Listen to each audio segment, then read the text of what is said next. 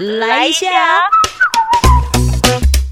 你你，我也想不到你那么年轻，然后就可以闯出这样子一片我其。实十六岁就开始工作了，然后所以没伞的孩子，哈，没伞的孩子就要跑得比别人快。没伞是什么？没无好伞的呐，都是爱比别人走较紧啊。因为呃，当我读高二要开始拿学费，其实每一次要拿午餐钱的时候，都是我最难熬的时候，就是都是洗甲盖追你，高姆舒腰，就是啊，你也知道那些我们本身自己就没有赚钱能力啊，嗯当然就是要要要伸手要钱啊。我其实最近一直在检讨我自己，为什么就是对于讨的这个行为会这么的排斥？但但那也不是所谓的逃，就比如说我我我平常我也会需要一句问候。就是于是什么，可是我并不想要让自己成为那个是，哎，你怎么没有问候我，或者是，哎，你怎么没有怎么样？嗯嗯嗯当我做这个行为的时候，我会觉得我好像在逃，嗯嗯嗯嗯，然后我觉得我自己在追根究底，可能就是因为我的生命经验，但是殊不知这个行为，我在做这个行为的时候，其实它它不需要被赋予这么沉重重的嗯嗯嗯的意思，嗯嗯，对，这是我最近一直在努力的事情。嗯很棒啊。对啊，不容易啦，我觉得好不容易长大了，我自己也会有我的课题呀、是啊，每个人都有，是呃，最重要的是面对课题的方式。嗯我觉得这个才是呃走看你走的方向。会这个很很值得一聊。来、嗯我们就正式开始好。，OK。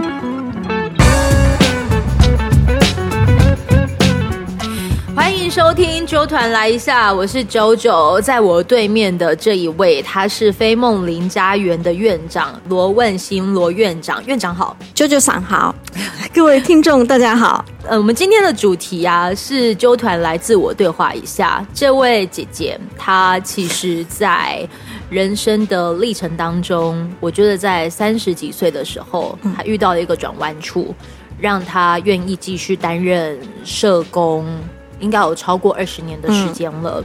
那我觉得，就是姐姐的故事，也许可以我我好，我直白的讲好了，因为我们在今天录影呃录音的时候，他们的门口其实有很多的朋友在领带用餐。嗯，那领代用餐的这些年纪，说真的，其实也是呃跟我现在的年纪其实也都蛮相仿的吧，年纪是比较大一点的，四十多有可能再更更大一点啊，快哎五十，差不多。嗯对，可是。嗯，我觉得其实每个人都应该有他的这个难题出现。嗯嗯那只是说，我觉得，呃，院长在看这一些领取代用餐的朋友，我觉得我们其实是除了可以有给自己的呃付出的行为跟能力的同时，我觉得你们也可以透过院长的故事，如果你的遇到难题的时间刚好也是在而立之年。有些人大概都是在这而立之年开始有了孩子吧。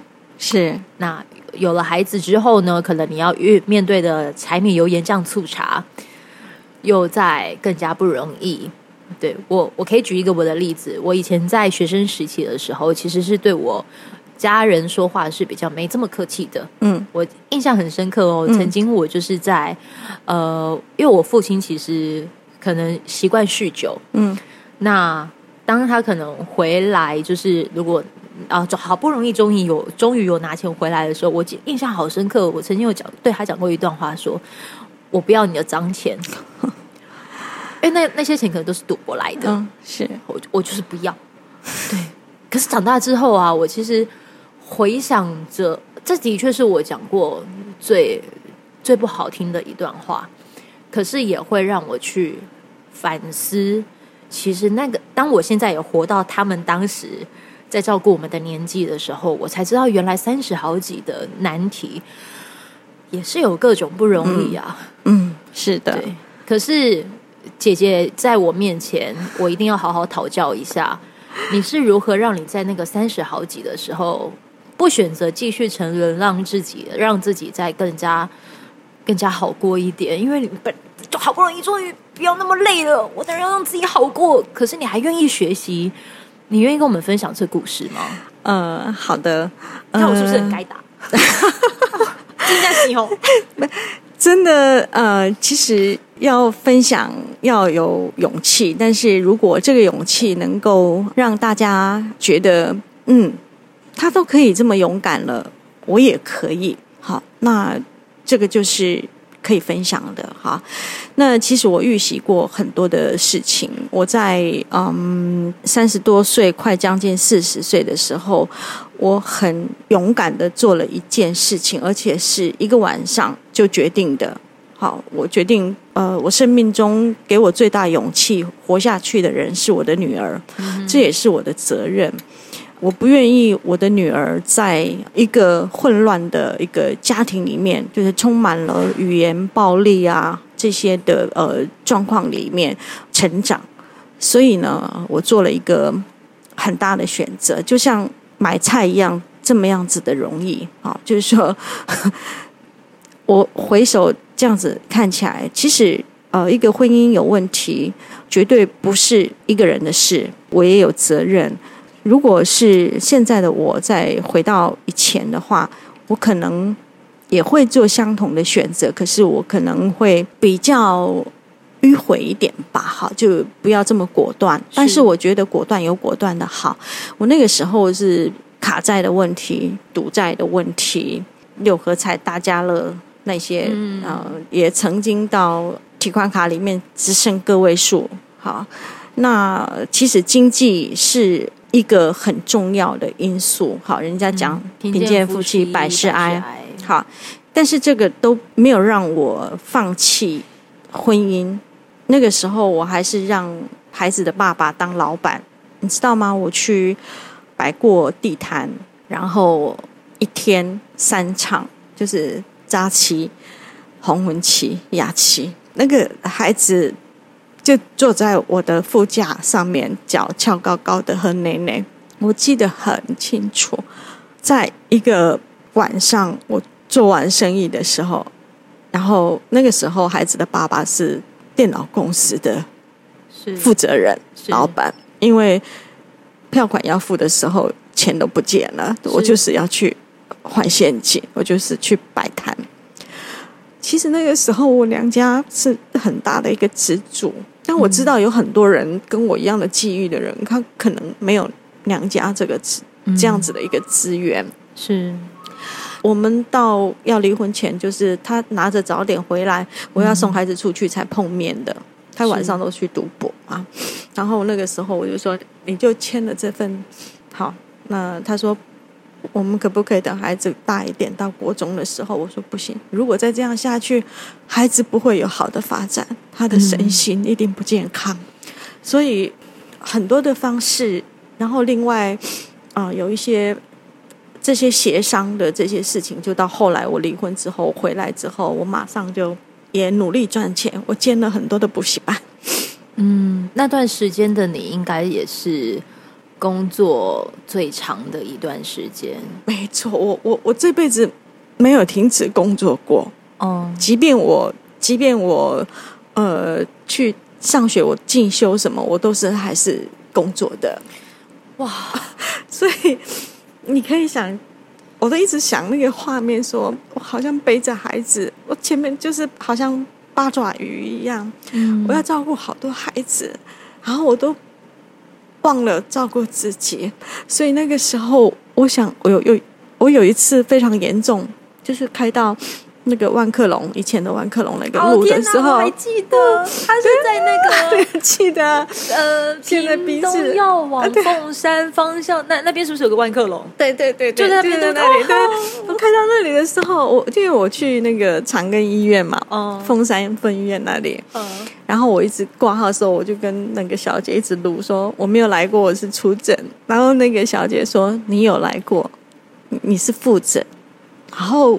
我我就只跟他鲁说就是出诊，然后他可能看病人看多了，他就不理我，他就让我挂号。然后我开到万客隆的时候，我就停下来，他说：“哎，不对啊，我在那里做了很大的一个一个检查，那大肠镜是很痛很痛的。那个时候那个年代，我居然忘记这么大的事情，就是那种失忆症啊！我说不行，如果我这样下去，我有老的要照顾，我有小的要照顾。如果我忘记我是谁的话，谁来照顾他们？哦，所以我那个时候有意识到，我可能生病了。哦，我以为我离婚是个解放，对不对？殊不知不是，其实它是一个正视问题的开始。是，它就是爆发你累积的那些，就是火山爆发了。对。嗨，你花了多少年的时间去收拾这些火山爆发之后的各种？两年的时间，我很快。其实，呃，但是要恢复信用，它是呃，应该是十年吧。包括透过协商，包括呃这些历程，呃，婚姻的离婚的过程，那怎么样子帮孩子争取到这些资源啊？哈，我有申请过。单亲儿少补助，那我去那个时候那个年代还有要申请那个户籍成本，然后我就发现我的前夫在我离婚后的一年就跟我的学生结婚了。嗯，嗨，那其实说没有什么感觉也是没有什么感觉啦，但是这个秘密我都没有告诉我的女儿。嗨，就是哇，那如果她现在听这一集不就知道了？没有，他已经，他已经，他他已经后来他知道很多事情，他终于知道为什么我要带他离开那个家了，因为我没有让他，因为我都过年都让他回去团圆，然后我自己跟育幼院的孩子住团圆，好吃年夜饭，然后他回去的时候就会被爸爸念呐，被阿妈念呐，但我不知道。我的好意却让孩子变成是一个负担。他有一年，他告诉我说：“妈妈，我可不可以不要回去？”我说：“为什么？”因为我那时候心里想说：“如果我走了，你还有一些堂兄堂姐，哦，对，你知道吗？那手足，因为他就是一个，我就是生这个女儿而已嘛，他也没有呃兄弟姐妹啊。可是他堂。”堂姐、堂弟都有啊。好，如果我不在的时候，他还有同辈的可以有这个血缘关系嘛？哈，所以呃，我就让他都回去。是好意了。对，嗯，但但是殊不知回去的时候，就是对他来说也是个辛苦的。是是是，没错。然后他说，奶奶都会。我我在想，他有很多话没有跟我讲，可能奶奶都会讲妈妈的坏话，或者是，或者是他会说。你是打 call 哎，或者怎么样？知道我能理解，就是我觉得其实姐让我觉得很佩服的一个地方啦，就是她现在也许看似是笑笑着说的这一些，那当然也知道各种滋味自己点滴在心头。不过我觉得也可以让大家听到另外一个面向，就是哎，你家的女儿其实也反而就是你刚才有说身教很重要，对你可不可以跟我们听众朋友分享说，就是。呃，当然说言教讲最快嘛，啊，身教身教不是一件容易的事呢。可是他反而是能够在某时某刻会看到极大成效。你可不可以跟我们分享，就是你用了哪些身身教，然后哪一刻你发现这个身教在你女儿身上发酵了？嗯，呃，是这样子。好，我觉得呃，这个可能。跟特质哈也有些关系了哈。特质吗？呃，比如说天生的这个善根也，我觉得啦哈。比如说我们有一些他出生他的人格就是很叛逆啊。哦，好，就是这个就是特质嘛哈，人格特质。那我的身教其实我常常带着他呃，比如说过年前的他回去。团圆之后回来，我大概都会带着他在育幼院里面帮忙。他那个时候也可以帮我看看孩子啊，好，就是他用姐姐的这个角色啊，哈。然后我那个时候还有就是更早之前在补习班的时候，我假日的时间我都会帮，因为能够送送到我这边来让我教的，大概都是金字塔，没有很顶端，可是也不是低层的。大假日都会带着学生，嗯，出去走一走到美术馆啊，就是用他们出去的这个历程，然后回来再写，请他们背成语啊，然后你一篇作文里面至少要用多少成语进来，我就是用这样的方式带着，所以家长也很信任我。那所以，我我的孩子，我不知道他在学校表现怎么样，可是他在。国小到国中的阶段，他们老师都派给他坐在一个呃特教生的旁边，要他照顾这个特教生。你教出来的孩子，他是能够有教育他人的能力。是我的我的女儿，她就是、哦是你女儿，是我我的我的女儿，哦哦哦哦，所以我不知道她在班上的表现是怎么样，可是她却每次回来跟我分享，到现在特殊生还是我的连友，每次都说阿姨好棒哦，佳慈好棒哦，那就是这样子，就是说到现在都还是。一直保持联络，那我学生的家长也都是，所以我觉得用心，你就会有得到一些回馈。嗨，好，在我心中他很珍贵，那他也活出了他自己的天下，他也知道他没伞的孩子。我说妈妈没有没有给你没有办法给你很多的钱啊什么，没伞其实无好刷，无好刷的囡仔吼，落雨的时阵拢爱走较紧的，无得阿扣啊。好，我看到的。优秀，我也希望我用同样的方式，呃，用心栽培他没有办法选择的出出生的背景的这些孩子。那我遭遇的这些，我觉得给我最大勇气的，除了女儿之外，我还有善心人士。我也曾经领过妇女单亲妈妈的奖助学金，就是我。念书的时候，你知道我忙到还要工作，然后假日还去进修，还要孩子，你知道吗？我就在我们我还学电脑，去拿了四张证照哇，然后我很认真就对了。然后我就你知你知道有那个圆那个洞洞的那个合起来的那种椅子吗？嗯，铁椅子吗？知道。你知道我三张哈，我就在一个角落，我就躺着就睡觉了十分钟，休息这样子。然后晚上我中午都吃泡面，因为我没有办法出去外面吃，我觉得那个时间太浪费了。但院长，我想问哦，就是我觉得你可以给大家另外一个方向，就是呃，当时的学习其实也是要学费，嗯嗯，那你愿意投资自己，嗯嗯，可是有些人可能会看到的是钱没了。你其实也可以看到这一点啊，就是哦，怎么办？学这些也是要学费，我这些钱哪里来？我自己也本身就已经，我我喂不饱我自己，然后我怎么什么什么？我我觉得你好像没有这样想哎，你好像都是先学再说，都是一直在学习。我我从来没有间断过。我觉得呃，学习是很重要的一个过程。嗯，那如果这一些目前呃，当时你可能在付出的时候。因为有些人看到的是博啊，可是我觉得你的眼神告诉我一直是没有，这是投资，他在未来的时候会帮助你。是有些就是贷款啦，哎呀，没有关系啊。但是我是贷款是带来投资自己的，我觉得这值得。好，所以呃，我的研研究所的同学曾经告诉我说，他妈妈告诉他，呃。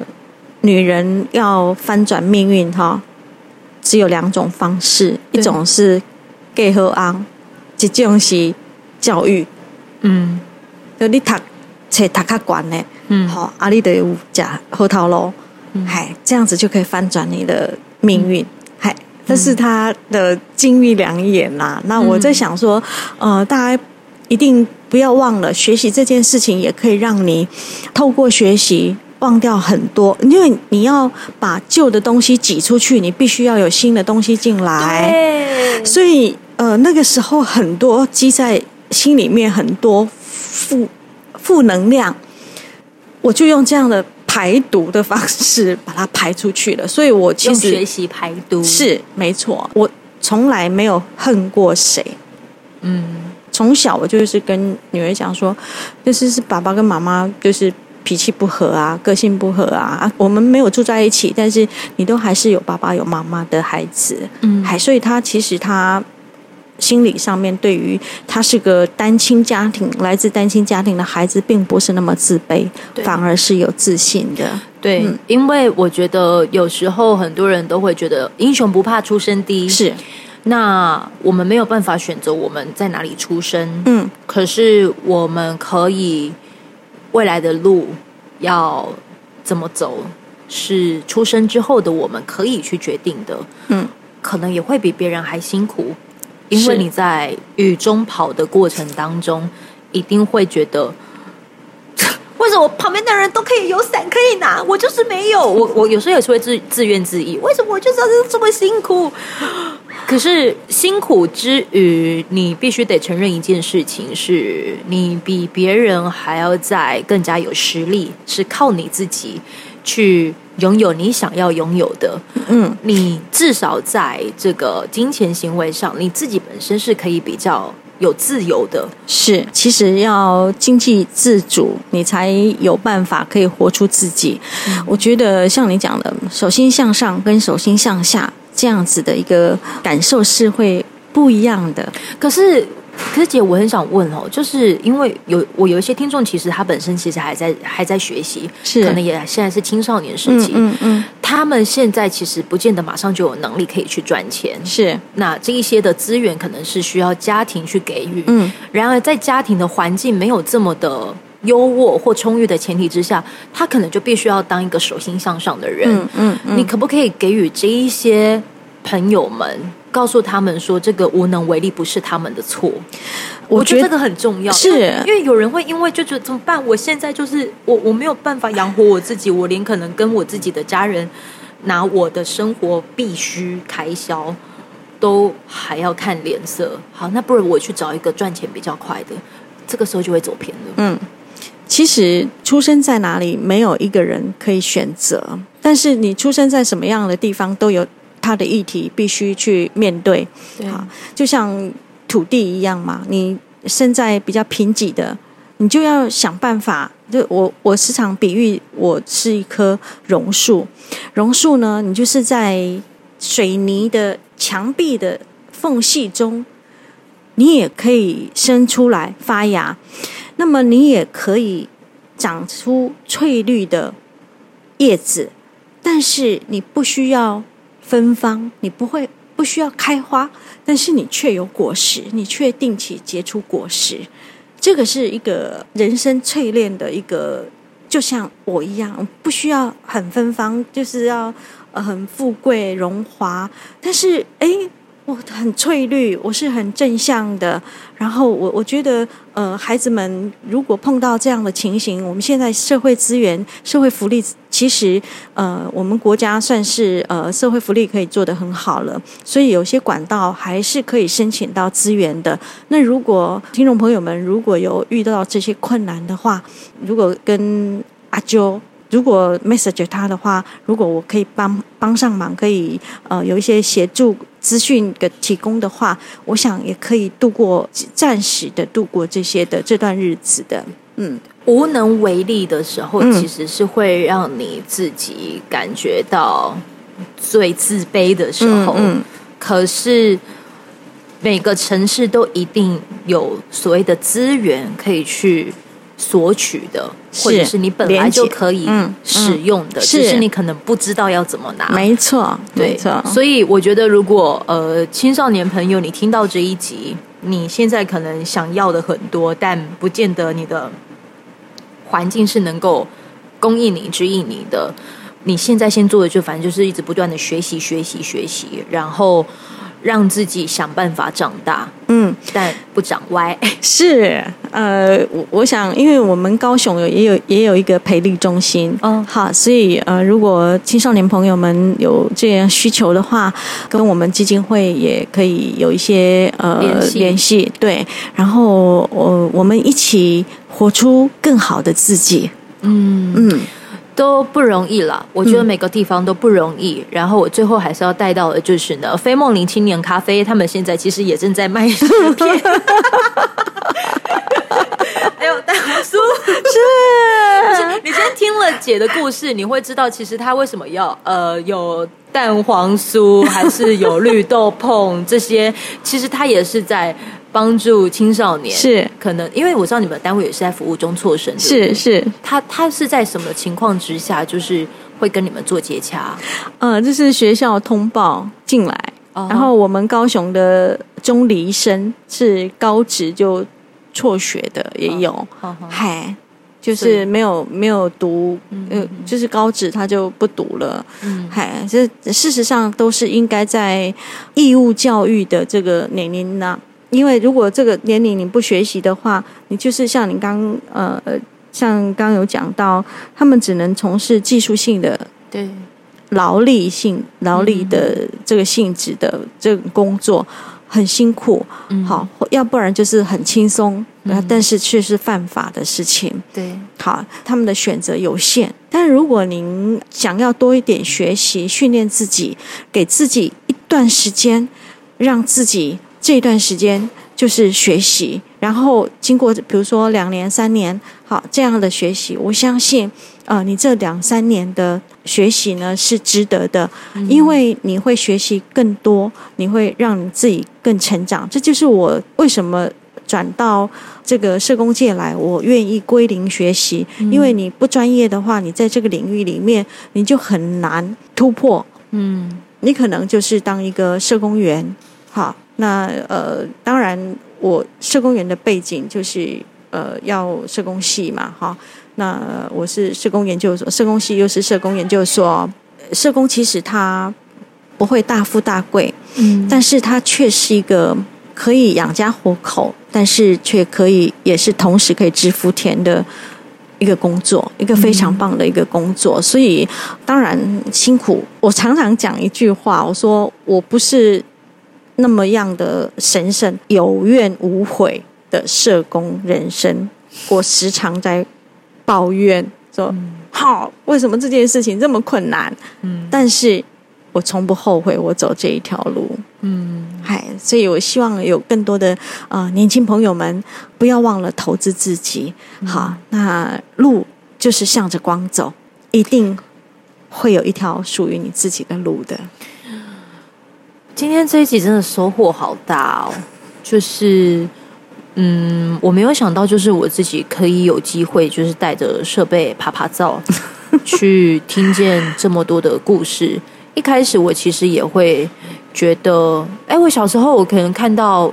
就是在课堂上那些老师们，然后讲了什么各种的口沫横飞啊什么的，然后或者是我看到一个行业，就觉得哇，一个光鲜亮丽啊。比如说我想成为电台主持人，啊我很努力什么，但进去之后，你其实会发现有各种的难题要面对。嗯，我那个时候就会开始去反思哦。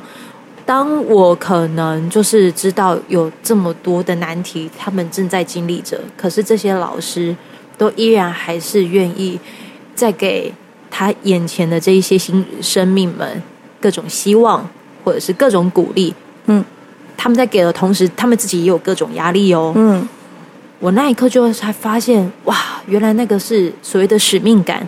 那如何不被那个困境是。干扰自己太多，是。杂讯太多，嗯，你还可以做一个有效的排除，嗯，他都要透过学习去训练，是。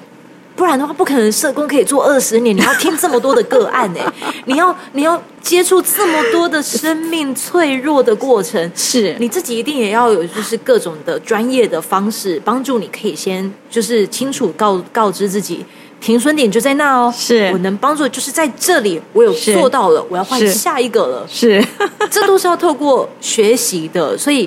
听众朋友，你听完之后，也许你会对于社工的这样的职业有另外一个面向；也许你对于目前遇到的难题，发现到姐姐也这么努力的在走出来，她是透过学习，也为自己走出一片天。虽然这过程当中，她需要一点时间，可是时间终究还是把你带到了现在，有机会面对麦克风，是分享你的故事。是，谢谢你。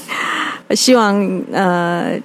更多的朋友，因为我的呃经验，也让你们有所触动。这颗种子什么时候会发芽？我们就等待机缘。等待机缘去发芽，又或者是等待你们可以来到飞梦林青年咖啡，来跟院长聊聊。是，来之后记得要带一点蛋黄酥哦，中秋节要到了。对啊，再一次谢谢我们的院长。好，谢谢阿周，谢谢，拜拜。这一段的节目就在这边告一个段落，非常感谢你的陪伴聆听，也欢迎你可以订阅我们的节目，这样子当热腾腾的节目上架之后，你就可以收到最新的通知。希望未来的日子里都可以跟你相约在纠团来一下，用这个随选广播节目陪你开启美好的一天吧。我们下次见喽。